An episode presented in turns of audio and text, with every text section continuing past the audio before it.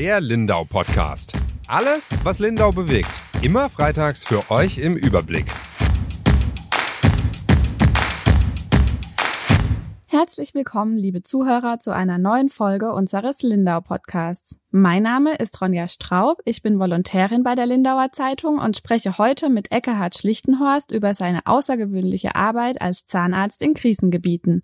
Hallo, Herr Schlichtenhorst. Hallo. Sie sind Nonnenhorner Zahnarzt und hatten viele Jahre auch eine Praxis in Nonnenhorn. Vor 13 Jahren sind Sie dann in Ruhestand gegangen und verbringen den nicht so wie vielleicht viele andere mit Urlaub und Ruhe, sondern behandeln die Zähne von armen Menschen und von Menschen in Krisensituationen. Meistens in Lateinamerika, jetzt auch im Flüchtlingslager auf Lesbos. Dort waren Sie nämlich im November für drei Wochen. Herr Schlichtenhorst, 34 Mal waren Sie bisher schon zu Einsätzen im Ausland. Was war es, was Sie in dieser Zeit gelernt haben oder auch mitgenommen haben? Ich habe natürlich fremde Kulturen kennengelernt, lieben gelernt, besonders eben auch in Südamerika, wo ich mich schon regelrecht zu Hause fühle. Äh, rein fachlich habe ich da nicht viel gelernt, äh, denn äh, umgekehrt ist es ja so, ich habe ja nichts anderes gelernt als Zahnheilkunde ich kann das aber überall auf der Welt einsetzen, sofern man mir die Möglichkeiten dazu bietet. Und äh, der Bedarf nach zahnärztlicher Versorgung ist in manchen Gegenden, besonders in solchen Gegenden, äh, die von ihren Regierungen, äh, was die Gesundheitsversorgung angeht, vernachlässigt wird, äh, dass in diesen Gegenden wir dann auch ein reiches Betätigungsfeld vorfinden mit äh, sehr, im Allgemeinen sehr schlechten Mundverhältnissen, Zahnverhältnissen.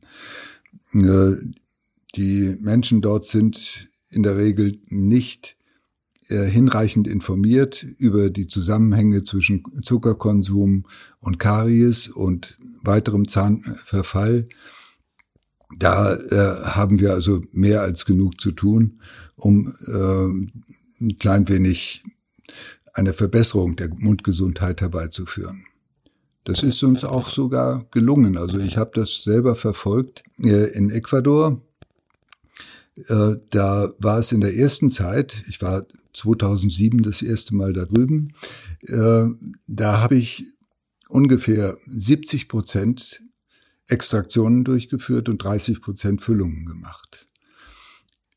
Ungefähr zehn Jahre später äh, als ich das letzte Mal in Ecuador war, war das Verhältnis genau umgekehrt.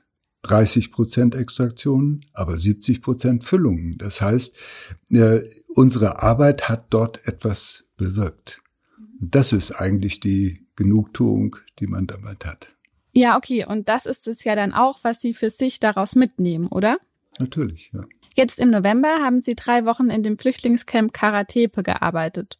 Für einen Text auf der Seite 3 der Schwäbischen Zeitung haben Sie mit mir auch schon darüber gesprochen und mir einiges erzählt. Ich durfte auch Ihr Lesbos-Tagebuch lesen und konnte da teilweise gar nicht so recht glauben, was Sie da berichten.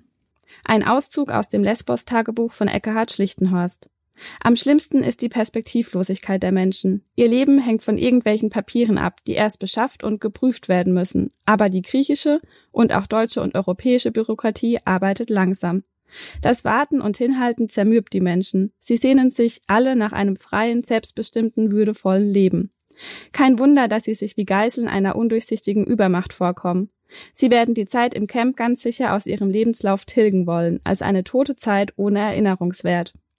Ich merke das auch an den Patienten, welche Traumata sie mit sich herumschleppen. Natürlich auch solche von den Fluchtwegen.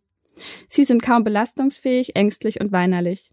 Ich bin nach jedem Patienten froh, wenn es keinen Zwischenfall gab. In Klammer Kollaps, Schweißausbrüche, plötzliches Bauchweh, Zittern. Wir müssen sehr umsichtig arbeiten. Ja, Herr Schlichtenhorst, drei Wochen haben Sie in dem Flüchtlingscamp Moria 2 auf der griechischen Insel Lesbos verbracht. Wie war die Situation da? Was können Sie von da erzählen? Was haben Sie dort erlebt? Nun, Moria 1 ist ja abgebrannt und ich habe davon nur ne, im Vorbeifahren einiges gesehen, aber das war schlimm genug. Äh, wir kennen aber die Bilder von äh, Moria 1, äh, diese slamartigen Zustände, die dort herrschten. Äh, nun war die ärztliche Versorgung damals äh, auch in Containern dort untergebracht. Die sind aber äh, alle restlos ausgebrannt. Da ist auch so gut wie nichts übrig geblieben. Ich glaube, ein EKG hat man retten können, alles andere war kaputt. Nun gut, äh, das neue Lager Karatepe liegt äh, nicht wie Moria ähm, in einem Olivenhain, sondern auf einem Hügel oder einem Strand, der in einen äh, sanften Hügel übergeht, voll ausgesetzt den Meltemi-Winden, die aus Nordost jeden Tag fast blasen und zum Teil, ich habe es erlebt, mit bis zu neun Windstärken. Und dort sind dicht an dicht in einem Abstand von knapp einem Meter Zelte aufgebaut. Äh, für insgesamt äh, sind es, glaube ich, also mir hat man damals gesagt, 10.000 äh, Flüchtlingen, die dort untergebracht sind. Tatsächlich sind es, glaube ich, nur noch knapp 8.000 oder sowas. Ja, aber ja, das war schon beeindruckend genug. Äh, es hat kurz vorher, bevor ich das das erste Mal äh, betreten habe, dieses Lager, äh, heftig geregnet. Und da sind dann auch ein paar Zelte überflutet worden und äh, deshalb hat man die Zelte dann auch vom, äh, aus der Strandnähe weggenommen äh, und weiter ins Hinterland. Das ist ein altes äh, Militärgelände eigentlich gewesen, äh, dort untergebracht. Aber die Dichte der Zelte äh, ist schon mal erschreckend. Äh, es gibt überhaupt keine Privatsphäre für die Leute. Äh, die Flüchtlinge dürfen zwar herausgehen, aber immer nur ein begrenztes Kontingent und sie müssen zu einer bestimmten Zeit wieder zurück sein. Und wenn sie zurückkommen, dann wird äh, das Gepäck durchsucht, äh, dass nicht irgendwelche Drogen oder anderen Sachen da eingeschmuggelt werden. Ich weiß nicht, was, äh, wonach die jeweils suchen. Aber in der Regel sind es Einkäufe, die sie in einem nahegelegenen Lidl Großmarkt tätigen. Und äh, ja, das waren so die ersten Eindrücke. Ich möchte dort vor allen Dingen durch diesen äh, heftigen Wind, der äh, alles, alle äh, Zeltbahnen natürlich zum Flattern bringt und einen äh, Höllenlärm macht, da möchte ich nicht in solch einem Zelt schlafen. Also das ist schon eine äh, enorme Belastung für die Leute dort. Jetzt waren ja auch genau diese Menschen dann im Endeffekt ihre Patienten. Unter welchen, ja, vielleicht auch außergewöhnlichen, schwierigen Bedingungen haben sie denn vor Ort gearbeitet? Am Anfang war es ja noch ein ganz enger, kleiner Transporter. Ähm, ja, also vielleicht ja auch einfach nicht so, wie man das hier in Deutschland äh, machen würde oder wie man hier arbeiten würde, oder? Nein, nein. Äh, nun, man muss sich das unter Feldbedingungen vorstellen. Wer bei der Bundeswehr war, äh, kann da mitfühlen. Nun, äh, die erste Zeit, die erste Woche, die ich dort war, äh, mussten wir behandeln in einem umgebauten Transporter. Da stand ein ordentlicher Stuhl drin, der auch feststand, aber das ganze Auto stand mit etwa 10 Grad Seitenneigung dort. Äh, und äh, es purzelten ständig irgendwelche Instrumente oder äh, Kleinteile an den Boden und kullerten dann in die eine Ecke. Es war furchtbar eng auf sechs Quadratmeter vielleicht, mussten sich bis zu fünf Leute bewegen. Wir standen uns mehr auf den Füßen, als dass wir äh, richtig arbeiten konnten. Äh, vor allen Dingen, wenn es darum ging, ein bestimmtes Instrument zu finden, um die Extraktion, die begonnene Extraktion auch wirklich äh, zu Ende zu bringen. Äh, das dauerte dann manchmal fünf Minuten, bis wir das gefunden hatten, weil einfach kein Platz war, um ein bisschen Ordnung und Übersicht zu schaffen. Gerade noch mal kurz zur Erklärung. Eine Extraktion ist, wenn ein Zahn gezogen wird, sozusagen. Ja, Herr Schlichtenhorst, jetzt haben Sie ja davor auch schon viele Jahre in Lateinamerika, vor allem auch in Bolivien verbracht, ähm, hatten da auch Erfolge bei den Leuten, bei den Patienten. Inwieweit haben Sie denn jetzt da in ähm, Lesbos Unterschiede vielleicht auch feststellen können zu den Patienten und ähm, zur Arbeit? Wir haben schon äh, relativ heftige Fälle gesehen, die Patienten offensichtlich sehr stark auch belastet haben. Belastet haben zusätzlich zu den ganzen anderen Traumata, die sie auf ihrer Flucht äh, durch äh, diese Unmöglichkeit äh, der Unterkunft da äh, erfahren haben. Das ist der Unterschied zu den anderen Ländern, die ich bereist habe, äh, in Südamerika oder auf den Philippinen, in der Mongolei. Überall ist es dasselbe. Wir waren in Gegenden, wo es sonst keine zahnärztliche Versorgung gibt. Die Leute sind dort arm, um in die nächste Stadt äh, zu reisen, um sich zahnärztlich behandeln zu lassen. Also sind die äh, Gebisszustände schlecht, äh, vernachlässigt. Ich will nicht sagen verwahrlost, aber äh, aufgrund der Umstände einfach vernachlässigt. Aber das waren Menschen, das sind Menschen in den anderen Ländern, die sind frei, die äh, sind nicht mal traurig oder äh, depressiv wie äh, in einem Flüchtlingslager, sondern sie können sich frei bewegen, stammen meistens aus der Landwirtschaft, äh, sind also mit der Natur sehr stark verbunden, aber sie haben eben kein Geld, sind trotzdem glückliche oder relativ glückliche Menschen. Und das kann man nun von den Flüchtlingen in Karatepe bestimmt nicht sagen.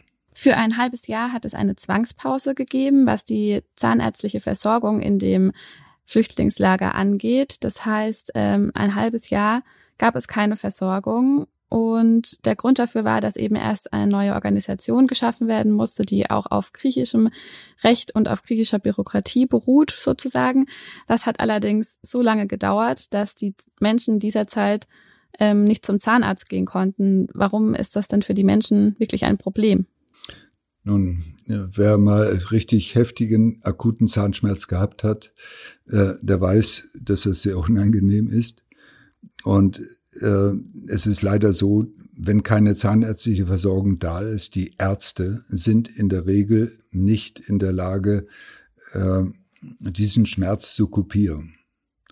Sie können äh, vielleicht ein paar Schmerzmittel geben, Tabletten, ne, aber eine Anästhesie äh, wie wir es in der Zahnerkunde äh, gerne machen, ist in der Regel nicht möglich. Also ich meine eine Spritze äh, für eine lokale Betäubung eines Nervenabschnittes. Äh, da sind die Ärzte äh, auch nicht ausgebildet worden. Die haben keine Ahnung und die waren hilflos. Und deshalb äh, kam ja dieser äh, Hilferuf über eine Mitarbeiterin von solch einer Hilfsorganisation, von der ich äh, über mehrere Stationen erfahren habe, dass äh, Zahnärzte gebraucht werden. Und deshalb habe ich das äh, auch angeleiert in meinem äh, FCSM. Und äh, da hatten sich dann auch vier Leute dafür beworben. Zwei von denen sind jetzt auch tatsächlich dort gewesen, unter anderem eben ich. Ja, jetzt haben Sie es ja auch gerade schon angesprochen, FCSM. Können Sie vielleicht gerade noch kurz erklären, was das für ein Verein ist und ähm, was er tut? Es ist ja Ihr Verein sozusagen, in dem Sie selbst auch Geschäftsführer sind. Ja, äh, FCSM ist die Abkürzung von Förderkreis Kliniker Santa Maria. Diese Klinika Santa Maria gibt es tatsächlich äh, noch. Äh, sie steht in Brasilien, aber dort äh, hat äh, der FCSM 1993 äh, äh, oder 94 angefangen zu arbeiten bis 2000. Dann mussten sie Brasilien verlassen, sind dann nach Ecuador gegangen, ein ehemaliges Missionarsspital. Und da wurde dann eine Zahnarztstation mit eingerichtet und äh, da waren wir bis äh, Mitte dieses Jahres tätig. Dieses Projekt haben wir inzwischen aufgegeben, weil wir dort nicht mehr gebraucht werden. Äh, dafür sind wir jetzt in Bolivien tätig. Äh, den Namen haben wir einfach behalten, denn äh, die bürokratischen Hürden, um einen Namen zu ändern und äh, den dann wieder publik zu machen, äh, sind einfach zu hoch. Okay, dann würde ich jetzt gerade tatsächlich nochmal zurück zu dem Thema auf Lesbos gehen, wo Sie drei Monate in einem Flüchtlingscamp verbracht haben. Wie haben Sie dort die sonstige medizinische Versorgung wahrgenommen? Also auch Kinderärzte, Therapeuten und so weiter. Würden Sie sagen, es gab da eine gute Infrastruktur, was die ärztliche Versorgung angeht? Ja, es sind sehr viele Hilfsorganisationen dort tätig, äh, und zwar international. Es sind praktisch alle wichtigen äh, Disziplinen der Medizin dort äh, zu, äh, vorzufinden. Da äh, werden gynäkologische Untersuchungen gemacht, da, äh, Geburten haben wir natürlich auch, obwohl eine äh, extra Geburtsstation haben wir nicht. Die werden dann in ein Krankenhaus in, der Mytilini überwiesen.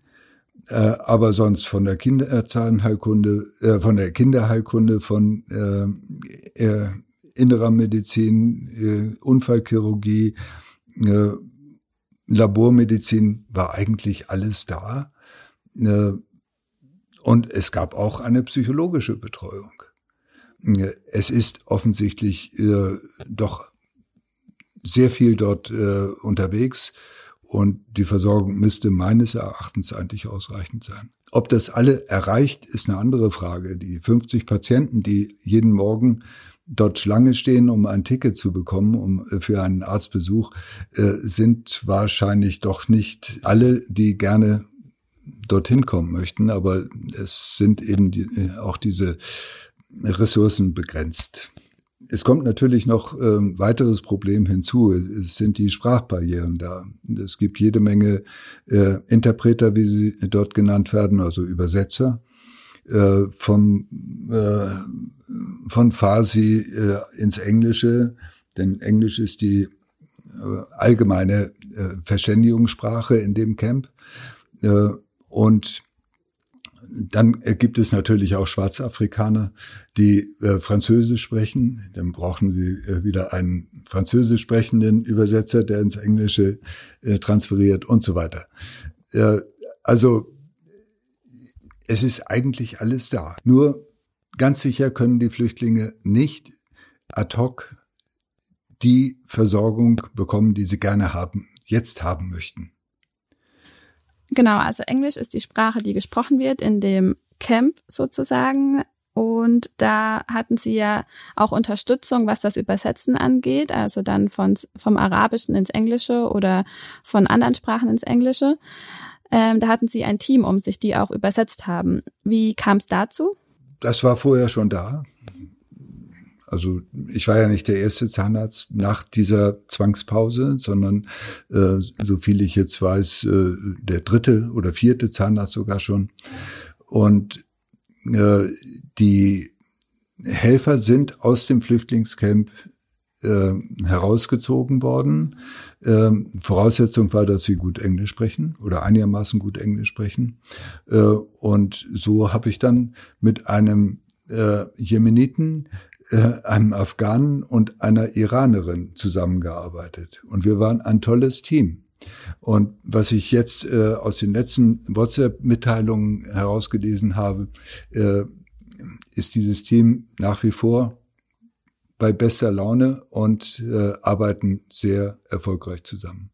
Sie haben mir im Voraus auch von den Schicksalen der Menschen im Camp berichtet, von einer Familie aus Kabul zum Beispiel, die dort ein großes Haus hatte, zwei Autos, der Sohn konnte studieren und die von ja mehr oder weniger einen auf den anderen Tag alles haben stehen und liegen lassen und nach Europa geflüchtet sind und jetzt in dem Camp sind und dort ausharren müssen, sozusagen. Wie oder was haben Sie denn erlebt? Ähm, welche, auf welche Menschen sind Sie dort getroffen? Nun, ich stelle mir einfach vor, wie es ist, wenn ich äh, aus meinem gelebten Umfeld, in dem ich doch einiges aufgebaut habe, äh, aus politischen oder aus Sicherheitsgründen, wie auch immer, äh, alles stehen und liegen lassen müsste und in ein fremdes Land gehe, dessen Sprache ich nicht beherrsche, äh,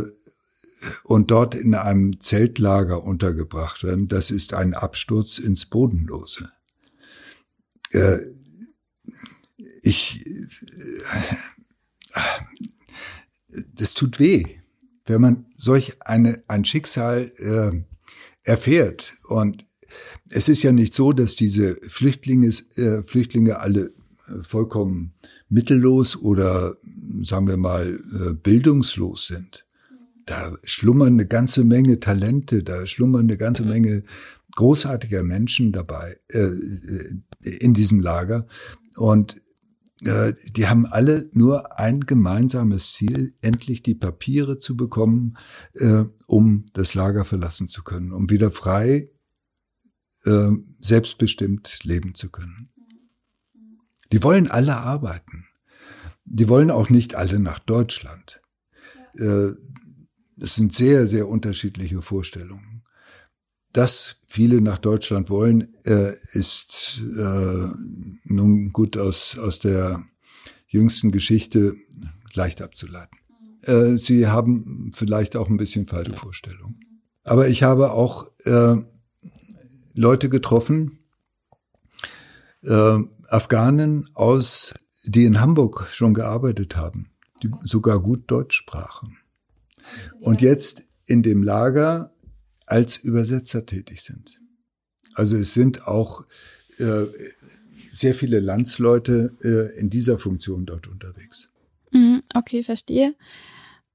Wie ist das denn für Sie, wenn Sie jetzt aus so einer Welt, von der man gar nicht glauben kann, dass es so etwas in Europa überhaupt gibt, dann wieder zurückzukommen, hierher an den Bodensee? Wie fühlen Sie sich da? Naja, äh, jede Heimkehr ist was Schönes. Und nach den drei Wochen habe ich auch äh, gemerkt, dass es äh, für mich anstrengender war, als ich mir das vorgestellt habe, äh, weil eben doch die Arbeitsbedingungen äh, sehr anstrengend sind.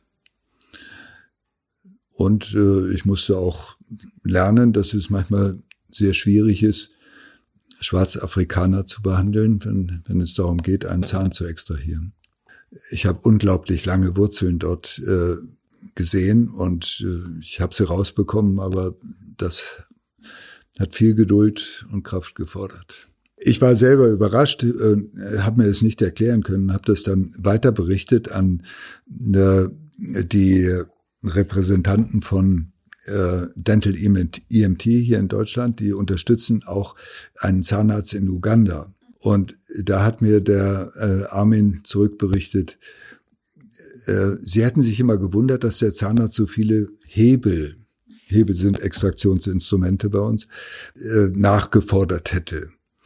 Und äh, sie dachten schon, sie werden verarscht ja? oder der treibt Handel damit und so weiter. Aber dann hat er ein Foto geschickt äh, mit einer ganzen Reihe mit zwölf äh, abgebrochenen Hebeln, weil die Wurzeln so fest saßen, dass er die Hebel eher kaputt gemacht hat, als die Wurzel rausgekommen.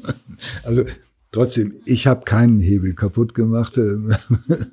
Es hängt auch ein bisschen davon ab, wie man das einsetzt. Aber ja, trotzdem, äh, da bin ich ins Schwitzen gekommen. Ja, das glaube ich. Das sind ja dann auch nochmal andere Erfahrungen, die man da macht. ja.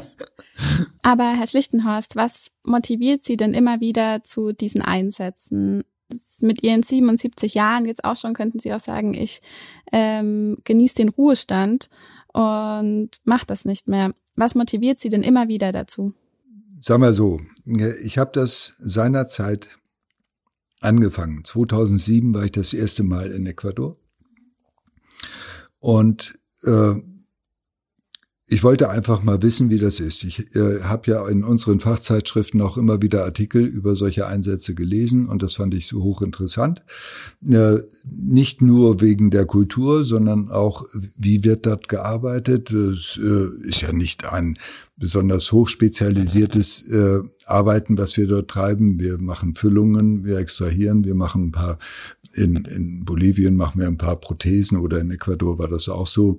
Äh, wir können Wurzelbehandlungen machen, aber äh, so die größere chirurgische äh, Zahnerkunde findet dort weniger statt und auch eine gehobene Prothetik können wir dort nicht anbieten. Äh, es ist und Implantologie sowieso nicht. Äh, das wollte ich einfach mal äh, wissen, wie es ist. Und dann bin ich irgendwie, hm, hat sich das so ergeben, dass ich immer wieder äh, da weitermachte. Und äh, für mich ist das inzwischen so eine Art Routine geworden. Und äh, ich habe inzwischen natürlich auch Freunde äh, und die möchte ich auch wiedersehen. Und ich habe eine weitere Aufgabe, dadurch, dass ich die Bolivien-Projekte selber aufgebaut habe, äh, möchte ich auch dafür sorgen, dass es weiterläuft. Und deshalb begleite ich sie immer. Ich arbeite selber immer ein Stückchen mit, aber äh, dann äh, übergebe ich wieder an den nächsten und äh, kümmere mich mehr um administrative, organisatorische Aufgaben. Okay, wie oft sind Sie denn im Jahr vor Ort in ähm, Bolivien? Also mindestens zweimal bin ich irgendwo. Und dann mindestens für zwei Wochen? Äh, sehr unterschiedlich. Also die kürzeste äh, Zeit sind drei Wochen unter dem äh, lohnt es nicht, äh, weite Reisen anzutreten, also nach, äh, besonders nach Südamerika. Aber ich war auch schon mal fünf Monate am Stück weg. War dann aber in drei verschiedenen Projekten. Ah, okay. Das heißt, Sie haben dann alles direkt mit abgearbeitet sozusagen. Ja, ja.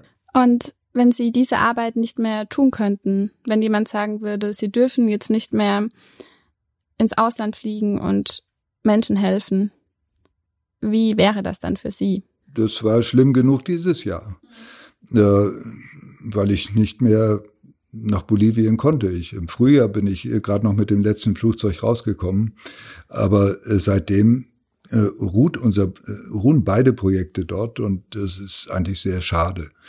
Äh, nein, ich bin fühle mich natürlich auch ein bisschen in die Pflicht genommen, weil ich was aufgebaut habe und äh, es soll weitergehen.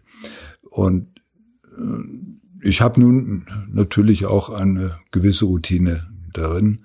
Äh, und ich möchte die Volontarios, die für uns arbeiten, auch gut einführen. Und deshalb bin ich ganz gerne dort, äh, damit, äh, und wir organisieren das auch so, dass die Volontarios nacheinander zwar kommen, aber immer so ein, zwei Tage Überschneidung haben dass diese Informationen von dem einen Volontario, wo man einkaufen kann, äh, was für Besonderheiten äh, in der Ausstattung da sind und so weiter, äh, dass diese Informationen weitergegeben werden. Dann haben wir eine gute Kontinuität und unser Ziel ist es, äh, ganzjährig dort in, in dem einen Projekt in äh, Bolivien ganzjährig zu arbeiten. Das haben wir bisher nicht ganz geschafft. Es waren immer ein paar Wochen dabei, wo wir aussetzen mussten, aber äh, meistens so um Weihnachten herum. Ähm, da will niemand groß verreisen, da wollen sie alle daheim bleiben. Und in Bolivien gibt's ja mittlerweile eine richtige Praxis, die Sie da auch aufgebaut haben, mit Labor, mit Zahntechniker, mit Zahnärzten oder einem Zahnarzt, der dort immer ist und auch Unterstützung von ja, Studenten bekommt, ähm, Volontarier sozusagen. Und auch Termine, die dann gemacht werden sozusagen von den Leuten? Nein, Termine vergeben wir nicht. Äh, da kennt man die Bolivianer äh, vielleicht zu wenig. Äh, die sind es nicht gewohnt, nach Terminen zu arbeiten. Sie sind äh, relativ planlos äh, oder gehen relativ planlos äh, durch die Welt durchs Leben. Wir haben das so häufig erlebt. Äh, wir müssen natürlich auch gelegentlich Behandlungen äh, über mehrere äh, Sitzungen durchführen und sagen den Patienten dann nach der ersten Sitzung, du musst also in zwei Tagen wiederkommen, damit wir da weitermachen. Warte nicht länger. Ja, er verspricht alles. Äh, Himmel und Hölle, alles verspricht er, aber er kommt nicht.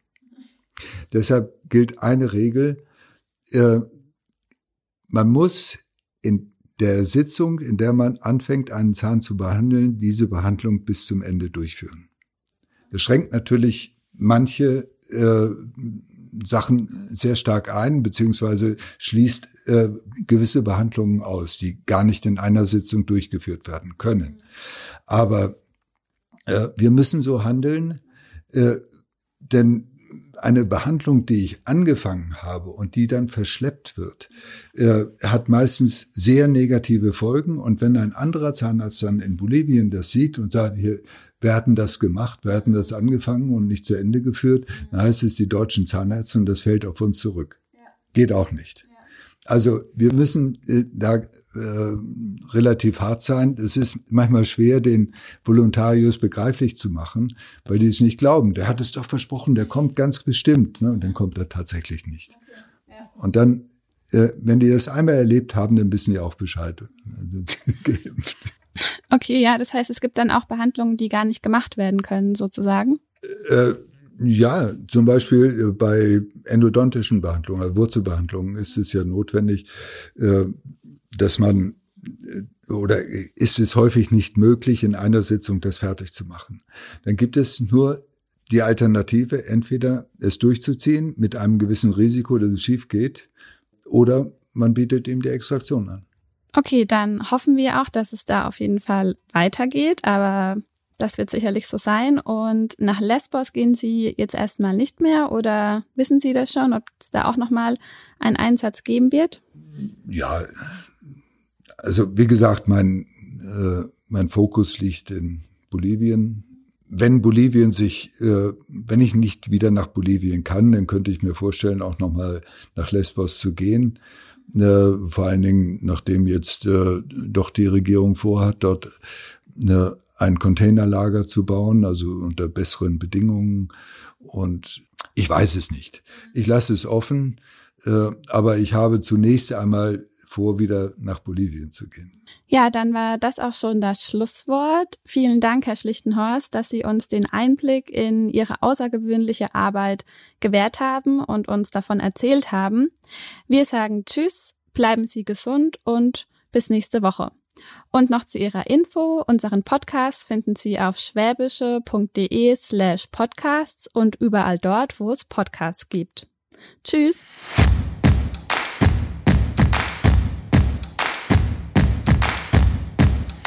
Der Lindau Podcast. Alles, was Lindau bewegt.